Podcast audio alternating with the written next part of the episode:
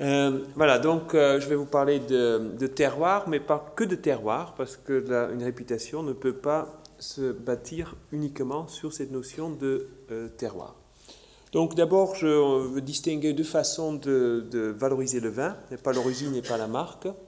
Ensuite, rentrer un petit peu dans le détail pour ceux qui ne connaissent pas cette notion de terroir, comment on peut la, mieux la définir et quels sont les facteurs qui jouent. Et puis ensuite, donc je vais quitter un petit peu cette notion de terroir pour dire qu'il y, a, un contexte nécessaire à l'établissement d'une réputation et que la réputation ne peut pas se bâtir uniquement sur des facteurs du euh, terroir. Donc pour euh, valoriser un vin, euh, une première possibilité, c'est de le valoriser à travers son origine. Et donc dans ce cas-là, on essaie de donner une origine qui soit la plus précise possible et délimitée il s'agit bien dans ce cas-là d'un vin valorisé par son terroir d'origine. À partir du moment où on délimite une origine et sachant que les rendements ne sont pas euh, indéfiniment extensibles, euh, ça implique que les quantités de vin produites deviennent limitées. Dans ce contexte, on a une excellente traçabilité entre le vin et l'endroit d'où il provient. Alors, les exemples connus sont bien sûr les grands châteaux bordelais, et Aubryon est certainement le plus ancien des vins de terroir de euh, Bordeaux. Depuis plusieurs siècles, Aubryon est produit à peu de choses près sur le même euh, foncier. La Romanée Conti, en Bourgogne, est un exemple illustre, mais même des châteaux moins euh, réputés, comme ici une étiquette que vous connaissez sûrement pas, le vieux château Saint-André, est parfaitement un vin de terroir. je dis souvent à mes étudiants, qui me demandent mais qu'est-ce que c'est un vin de terroir? Un vin de terroir, c'est quand vous pouvez appeler le propriétaire et euh, dire j'ai apprécié votre vin, est-ce que vous pouvez me montrer les parcelles qui l'ont produit? Vieux Château Certain appartient à Jean-Claude Berrouet, l'œnologue de Pétrus, et vous pouvez l'appeler, il peut vous montrer les parcelles, et donc c'est parfaitement un vin de terroir. Par opposition, euh, un vin de marque, c'est un vin qui doit ses qualités à la vinification, à un travail d'élevage et surtout un travail d'assemblage dans le but de produire un vin avec une qualité, une typicité régulière, si possible d'une année sur l'autre. Et euh, cette approche a un avantage économique certain par rapport au vin de terroir, c'est que les quantités peuvent euh, croître. Quand la demande augmente, on peut euh, augmenter les quantités de vin de marque. Une des conséquences, c'est que la traçabilité, bien sûr, est moins bonne. Alors, un vin de marque n'est surtout pas moins bon qu'un vin de terroir. C'est juste une stratégie différents. Les, grandes marques de champagne sont des vins de terroir. Vous ne pouvez pas appeler LVMH et demander montrez-moi les parcelles qui ont produit le Dom Pérignon cette année. ils en sont peut-être pas complètement incapables, mais ils auraient énormément de mal à retrouver l'ensemble des parcelles qui rentrent dans la composition du Dom Pérignon. Même chose pour une cuvée emblématique d'Australie, le Grange, ou des vins de marque un petit peu plus entrée de gamme comme le Jacob's Creek. Donc évidemment, je plus axer mon discours aujourd'hui sur les vins de terroir. Alors cette notion de terroir comprend d'abord une composante climatique par la température, les précipitations et le rayonnement, et une composante sol qui fournit l'eau et les éléments minéraux. Alors il est important de considérer que ces facteurs de l'environnement naturel sont en interaction avec le pied de vigne, et il faut bien prendre soin de positionner le pied de vigne au cœur de la notion de terroir et le pied de vigne va interagir avec ces facteurs d'environnement naturel. Et par exemple, si le cépage n'est pas le même ou si le porte-greffe n'est pas le même, le résultat ne sera pas le même. Hein, donc c'est véritablement le, matériel végétal qui fait la médiation hein, de, cet effet des facteurs de l'environnement. Le viticulteur agit aussi, donc il y a un facteur humain dans l'expression du terroir, puisqu'il peut moduler le résultat par les pratiques euh, culturelles adaptées, et on peut véritablement, plus ou moins bien, valoriser le terroir par des pratiques adaptées. Donc tout ça va donner un raisin avec une certaine composition et par une vinification et un élevage encore adapté, on obtient un produit d'une certaine qualité et une certaine typicité. Donc deux composantes majeures dans le terroir, le sol et le climat. Alors est-ce qu'on peut scientifiquement prouver que l'un et l'autre jouent un rôle dans la qualité du vin? Alors pour euh, l'établir, il y a déjà quelques années, nous avions avec le, Club des Neufs et le neuf premiers grands crus classés de Bordeaux, dans le cadre de la thèse d'Olivier Trégoat, essayé de faire le lien entre le sol et la qualité du vin. la première étape, c'était de cartographier très précisément les sols de ces neuf premiers grands crus classés. Et nous avons dressé l'inventaire euh, de tous les types de sols qui étaient présents dans ces crues. Alors évidemment, une forte proportion de sols euh, graveleux, 45%, euh, mais aussi des sols très argileux, des planosols, 10%, pas négligeable, des calcosols et des sols très sableux. Donc une vaste palette de types de sols avec quand même un type de sol dominant. Alors, pour établir une possible relation entre le sol et la qualité du vin, on ne s'est pas basé sur des analyses parce que c'est très compliqué. On peut difficilement, par des critères analytiques, prouver qu'un vin est meilleur que l'autre. Donc, nous avons retenu une autre approche euh, qui est de considérer que euh, le vin produit par une parcelle est très bonne s'il rentre dans la composition du premier vin, elle est un petit peu moins bonne quand elle rentre dans la composition du second vin, et encore moins bonne si elle n'est pas retenue ni pour le premier ni pour le troisième vin. Donc nous avons identifié le type de sol dominant sur les 500 parcelles qui composent ces 500 hectares, et à chaque fois qu'une parcelle rentrait dans la composition du premier vin, on attribuait 4 points au type de vin produit, 1,5 si ça faisait du second vin, et 0 points si la parcelle produit du troisième vin. Et nous avons moyenné les résultats sur 5 ans. Et nous avons bien vu qu'il y avait des différences statistiquement significatives entre les performances des types de sol à produire plus ou moins souvent du premier vin. Les, les, planosols et les pérosols notamment, des sols très argileux et les sols graveleux produisent très régulièrement du premier vin. La note maximale dans ce système, c'est 4. Et si, un type de sol produit systématiquement du premier vin, on obtient 4. Et pour ces sols, on n'en est pas très loin. Et euh, à l'inverse, on a pu montrer que même dans les premiers crus, il existe certaines parcelles avec des sols qui sont un petit peu plus profonds, comme des colluviosols, ou plus riches en eau, comme les réductisols et les luvisols, qui euh, sont un petit peu moins performants pour produire du grand vin. Alors, pour étudier le climat, eh, on a retenu l'entrée de l'effet millésime. Les conditions climatiques changent de millésime à un autre. Donc, qu'est-ce qui, dans l'effet millésime, contribuait à établir la qualité? Alors, l'effet du climat agit sur la physiologie de la vigne d'abord sur la précocité des stades phénologiques. là, c'est essentiellement la température qui est le facteur déterminant. En gros, plus il fait chaud, plus le cycle phénologique de la vigne est avancé. Le climat agit sur la croissance des rameaux et des fruits. là, c'est un effet des températures, mais aussi du régime hydrique. Par exemple, s'il y a un épisode de sécheresse, la croissance des rameaux va s'arrêter et les baies restent plus petites. Et la maturation et la composition du raisin à maturité est sous la dépendance à la fois des températures, du régime hydrique et du rayonnement, et que d'ailleurs le viticulteur peut manipuler, par exemple, par des techniques d'effeuillage. Alors, nous avons explorer la relation entre la qualité du millésime, tel qu'il était noté tous les ans par euh, euh, le bureau de courtage Taste de l'automne, qui, qui, attribue une note qualité à chaque millésime, et la température moyenne sur la saison du 1er avril au 30 septembre. Et nous n'avons trouvé aucune relation. Alors intuitivement, on a l'impression à Bordeaux que quand il fait beau, on fait des grands millésimes, mais statistiquement, on ne peut pas le prouver hein, que la température agit sur la qualité, puisqu'il y a d'excellents millésimes chauds il y a aussi d'excellents millésimes plus frais, ou autrement dit, pour un millésime avec des températures très similaires comme 2010 ou 2013, dans un cas, on a un très grand millésime en 2010, et pour des températures tout à fait similaires en 2013, on a fait un petit millésime. En revanche, on a pu tout à fait établir une relation entre la qualité et l'alimentation en eau de la vigne. Alors là, ça devient un tout petit peu plus euh, technique, je vais essayer de rester simple. Pour euh, évaluer l'alimentation en eau de la vigne, on peut faire ce qu'on appelle un bilan hydrique. C'est une sorte de comptabilité entre les quantités d'eau qui rentrent dans une parcelle et qui en sortent. Alors les entrées dans la parcelle sont évidemment les précipitations et les sorties, c'est ce qu'on appelle l'évapotranspiration. C'est l'eau qui est transpirée par la vigne ou évaporée à la surface du sol. Alors ce bilan, il est généralement négatif parce qu'au cours de la saison du 1er avril au 30 septembre, les pertes par évapotranspiration sont généralement supérieures aux précipitations. Donc plus ce bilan hydrique est fortement négatif, plus le millésime est sec. Alors ce qu'on constate, si on regarde donc ici le bilan hydrique suivant le millésime qui va de 0 à moins 400, que euh, si on regarde la partie gauche du tableau, donc grosso modo entre moins 250 et moins 400, on trouve que des grands millésimes. Et donc quelques exemples, 2005, 2010, 89, 90, 2000, 2003, 2011, 2012 sont des millésimes secs et qui sont sans exception de grands millésimes. Donc on peut affirmer euh, que depuis 60 ans, lorsque le millésime est sec à Bordeaux, on fait un grand millésime et 2015 ne fait pas exception, et à mon avis 2016 ne fera pas exception.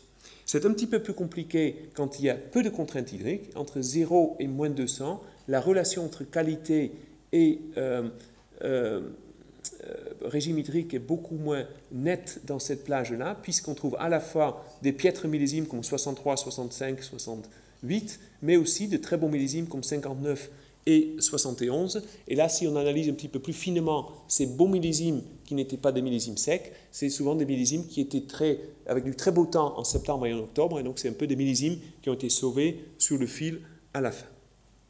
Donc il y a bien un lien entre climat et euh, qualité, et c'est plutôt le régime hydrique plus que les températures qui y agissent, et même si les températures ne sont pas neutres, parce que ça agit sur la précocité du cycle phénologique. Alors, on a fait beaucoup de progrès ces dernières années sur une meilleure connaissance du euh, climat, notamment ce qui concerne la cartographie. Et donc, dans la thèse de, de Benjamin Bois, nous avons réussi à faire des cartographies très précises des températures à l'intérieur du Bordelais. On voit des structures spatiales très intéressantes, avec pour les températures minimales des températures élevées, notamment dans les communales du Médoc, et pour les maximales, des températures élevées à Saint-Émilion-Pomerol, à Pessac-Léognan et dans le Sauternay.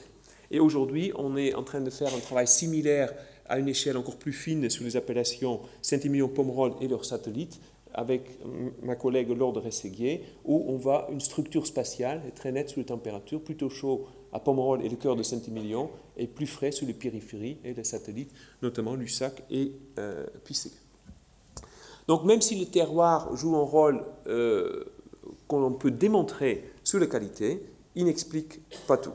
Et surtout, il ne suffit pas à établir une réputation. Pour établir une réputation, il faut du temps et il faut surtout un contexte socio-économique favorable. Et je vais vous donner quelques exemples sur la période 1850-1950 à euh, Bordeaux. Alors, on peut comparer deux trajectoires sur la, réputation euh, entre le vignoble du Médoc et Saint-Émilion-Pomerol. Alors, à la fin du XVIIIe siècle, la réputation des crus du Médoc est complètement établie, mais à cette époque, Saint-Émilion et, Pomerol sont très peu euh, connus. Alors, juste avant le classement, il y a un livre qui est paru de William Frank en 1853 qui traite des vins de Bordeaux dans son ensemble. Et ce qui est déjà intéressant, c'est que le titre dit les vins du Médoc. Alors que dans le livre, on parle de tous les vins du Bordeaux, mais à l'époque, c'était tellement évident que les bons vins de Bordeaux venaient du Médoc que c'était un raccourci qu'on pouvait comprendre. Dans ce livre, il y a 100 pages dédiées au cru du Médoc, 7 pages dédiées à Saint-Émilion, et trois lignes consacrées à Pomerol, on peut lire Pomerol qui s'écrit avec deux M à l'époque, touche à Saint-Émilion et récolte des vins de grave estimés. Ils sont d'assez longue durée et de prix modéré. Alors ça fait sourire aujourd'hui, les, les Pomerol à prix modéré. Dans Bordeaux et Sévère en 1850, même époque, ce n'est pas différent. 57 pages consacrées au Médoc, 6 pages à Saint-Émilion, 4 pages à Fonsac. Et Pomerol, dans l'édition, la première édition de Bordeaux et Sévin, ne figure pas comme une viticole. C'est quand même extraordinaire. Alors ça se reflète bien évidemment dans les prix, mais euh, au fil de la deuxième moitié du 19e siècle, il y a un rattrapage et on voit que Saint-Émilion-Pomerol monte en charge, puisqu'au fil des éditions successives du Ferret, on voit l'écart de prix entre les premiers crus du Médoc et Pomerol-Saint-Émilion diminuer. En 1850, c'est un facteur 8, et euh, en 1868, on est à un facteur 5, et à la fin du 19e siècle, on a un facteur 3 entre entre euh, Pomerol-Saint-Émilion d'un côté et les premiers crus. Alors, donc, toujours au niveau des nombres de pages dans ces éditions, trois lignes en 1850, trois pages en 1868 et 11 pages pour Pomerol en 1898. Saint-Émilion monte bien en charge aussi. Alors, ce qui est intéressant aussi, c'est qu'au niveau des crus, il y, a, aussi une compétition, puisque les crus dans le Ferret sont classés par ordre de mérite, et on voit qu'il euh, ne parle pas de crus de Pomerol en 1850, mais en 1868, c'est Vieux Château Certan qui figure en première place et Pétrus est troisième. Et à la fin du siècle, donc euh, Pétrus monte sur la première place du podium, Vieux Château Certan euh, derrière, et Pétrus ne cédera plus la première place de Pomerol jusqu'à aujourd'hui. Euh, en 1850, c'est Bel Air qui est le cru le plus réputé de, Ozone, de, Saint-Émilion. Ozone est 11e, on ne parle même pas de cheval blanc.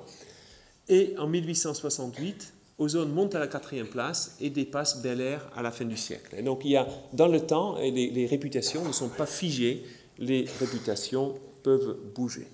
Alors donc on peut se poser la question pourquoi l'avènement de la réputation de Pomerol et Saint-Émilion arrive si tard? Et Saint-Émilion à la fin du 19e siècle et même Pomerol encore un petit peu plus tard. Il est évident que le Médoc a bénéficié longtemps de la puissance des négociants des Chartrons qui étaient à la fois souvent propriétaires des crues du Médoc et aussi euh, bien placés, bien sûr, pour les vendre puisqu'ils étaient situés sur le port de Bordeaux. Le Libournais était beaucoup plus isolé. Il ne faut pas oublier que le pont de Pierre date seulement de 1822. Et donc, pour aller à Saint-Émilion depuis Bordeaux, c'était toute une expédition.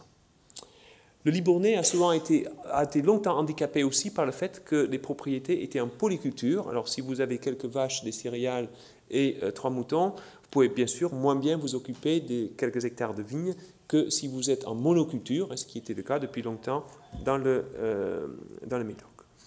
Alors, donc, on a vu que Saint-Émilion monte en charge dans le 19e euh, siècle et Pomerol est définitivement établi grâce à la puissance des négociants corésiens, hein, des, des Moex, des Audi, des Janouex qu'on connaît aujourd'hui, et qui affirment la réputation de, des crues de Pomerol, hein, puisqu'ils font rencontrer euh, à ces crues euh, un marché hein, qui est prêt à les acheter au prix fort.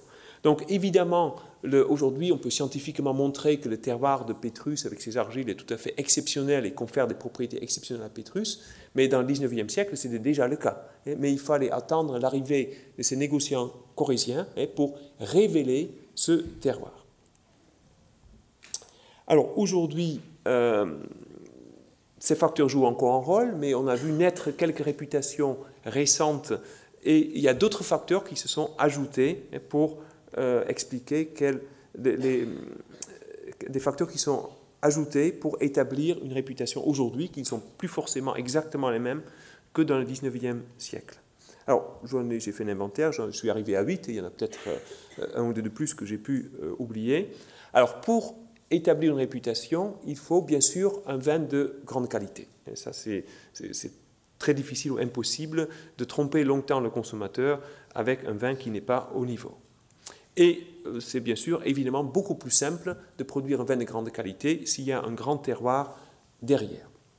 Mais ces deux conditions ne sont pas suffisantes. Il ne suffit pas que dans votre coin, vous avez un excellent terroir, vous vous appliquez, vous faites du bon vin et la réputation arrive tout seul. Il faut d'autres qualités et aujourd'hui, d'autres facteurs. Et aujourd'hui, dans un monde où c'est très personnifié, hein, un œnologue réputé, si vous avez, euh, euh, on appelle ça des écuries hein, aujourd'hui, euh, par exemple Michel Roland, euh, ça, peut vous aider à apporter une autorité, surtout que les critiques américaines sont très sensibles à cette, notion d'écurie, hein, c'est-à-dire euh, quand Parker vin qui est fait par de Renoncourt ou par, Michel Roland, il a de toute évidence déjà un, avis plutôt positif. Alors une puissance financière peut aider, mais ça ne suffit, mais ce n'est pas forcément obligatoire, parce que heureusement, il y a aussi quelques euh, réputations récentes sympathiques qui sont établies sans euh, grande puissance financière derrière. On a parlé tout à, l'heure de, de Tunevin, et Tunevin, il est parti euh, avec pas grand-chose, et il a quand même réussi à établir une réputation.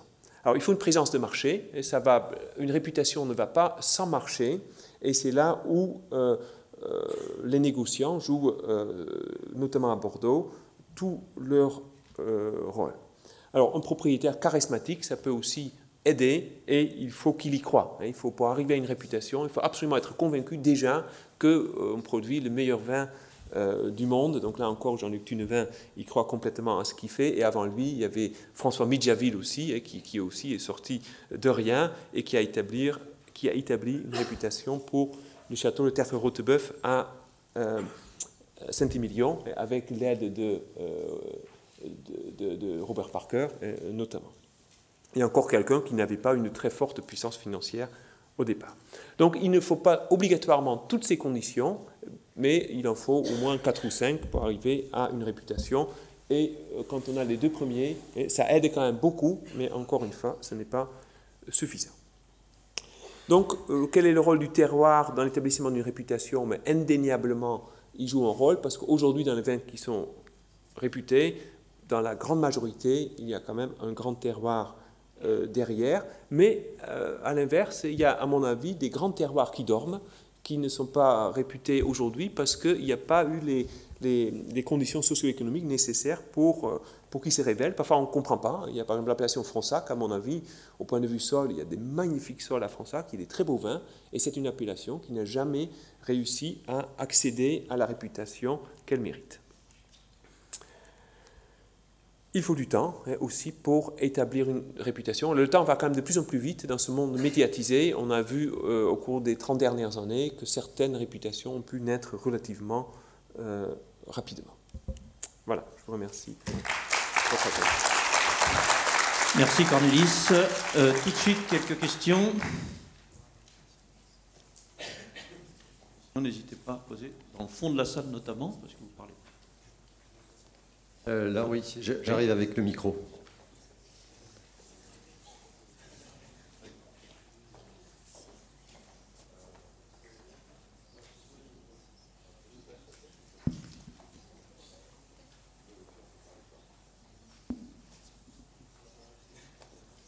Allô ah. Alors du coup, euh, le réchauffement climatique, je pense, devrait fortement bousculer, modifier la dimension, en tout cas naturelle, du terroir. Et du coup, je voulais savoir si selon vous, il y aura un fort impact sur euh, la notion de réputation et de typicité dans les prochaines années, en lien justement avec ce réchauffement climatique? Euh, tout à fait, c'est quelque chose qui est très intéressant à observer et qu'on étudie bien sûr beaucoup. Et aujourd'hui, euh, on étudie beaucoup le climat justement parce que le climat est en train de changer. C'est assez intéressant par rapport à cette notion de terroir parce qu'on a toujours, enfin, jusqu'il y a 20 ans ou 30 ans, on considérait que les facteurs de l'environnement naturel étaient stables et n'évoluaient pas à l'échelle euh, humaine. Donc à un endroit donné, qu'on avait un sol et un climat qui étaient euh, plus ou moins fixes et en dehors bien sûr les fluctuations entre millésimes qui ont toujours existé.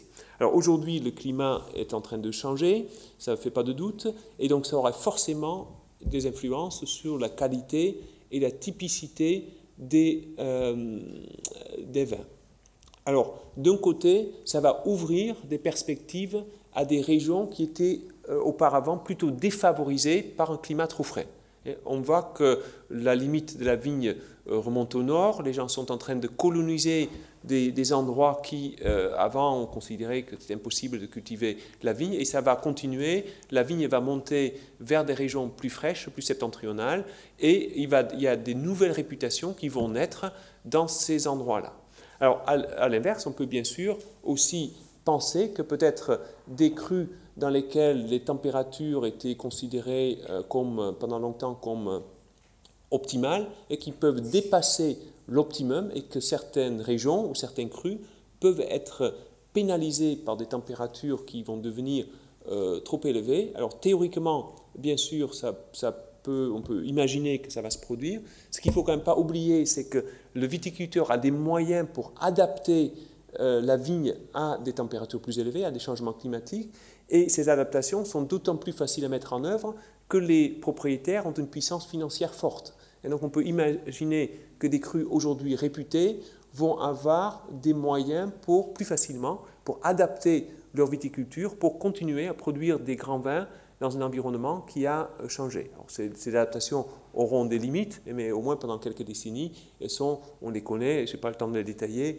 mais elles sont euh, possibles à, euh, euh, à mettre en œuvre.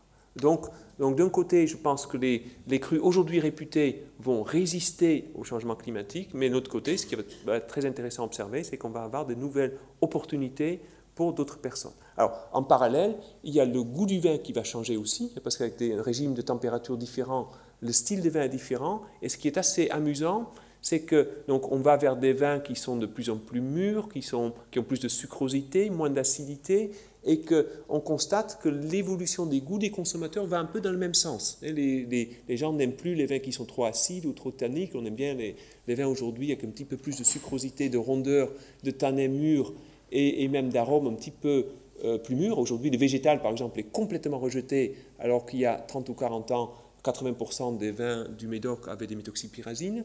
Et donc, ce qui est amusant de constater, c'est que l'évolution des goûts des consommateurs va dans le même sens que l'évolution des styles de vin sous l'effet du changement climatique Alors, est-ce que c'est juste un hasard d'évolution ou est-ce que c'est lié? Ça, je ne peux pas le dire. Je ne suis pas assez connaisseur des, de l'évolution des goûts des consommateurs. Il y a des spécialistes dans la salle.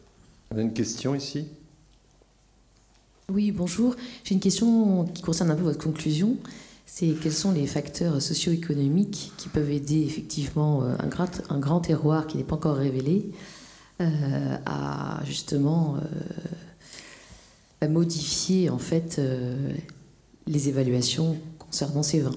Peut-être qu'il faut s'appuyer sur l'animateur économique, je ne sais pas. Alors, en fait, une réputation euh, va en parallèle avec. Souvent, le prix est un bon indicateur d'une réputation du vin. Bon, c'est un petit peu réducteur, mais, mais, la réputation, si, un vin a une forte réputation, euh, un des, éléments, c'est que le propriétaire est capable de le vendre à un bon prix. Et d'ailleurs, le classement de 1855 a été basé sur les prix de vente.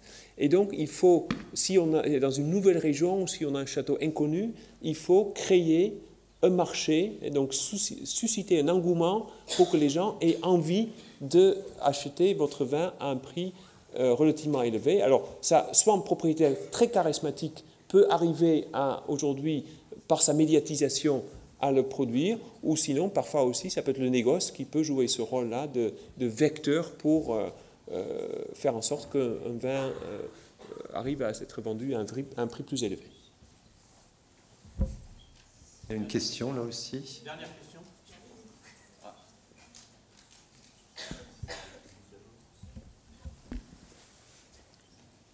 Oui, pour revenir au changement climatique, euh, est-ce qu'on pourrait envisager euh, à plus long terme que des autorisations de cépages puissent, euh, comme le pinot noir par exemple, qui supporte des climats plus frais? Non, oui, le contraire de ce que je voulais dire.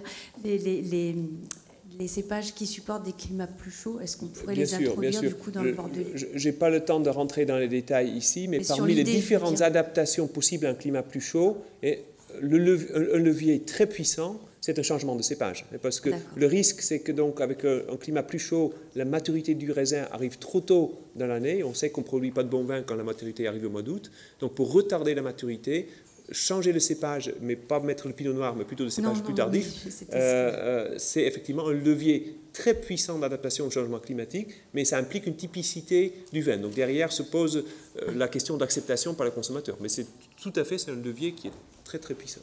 Question de, dernière question de Véronique.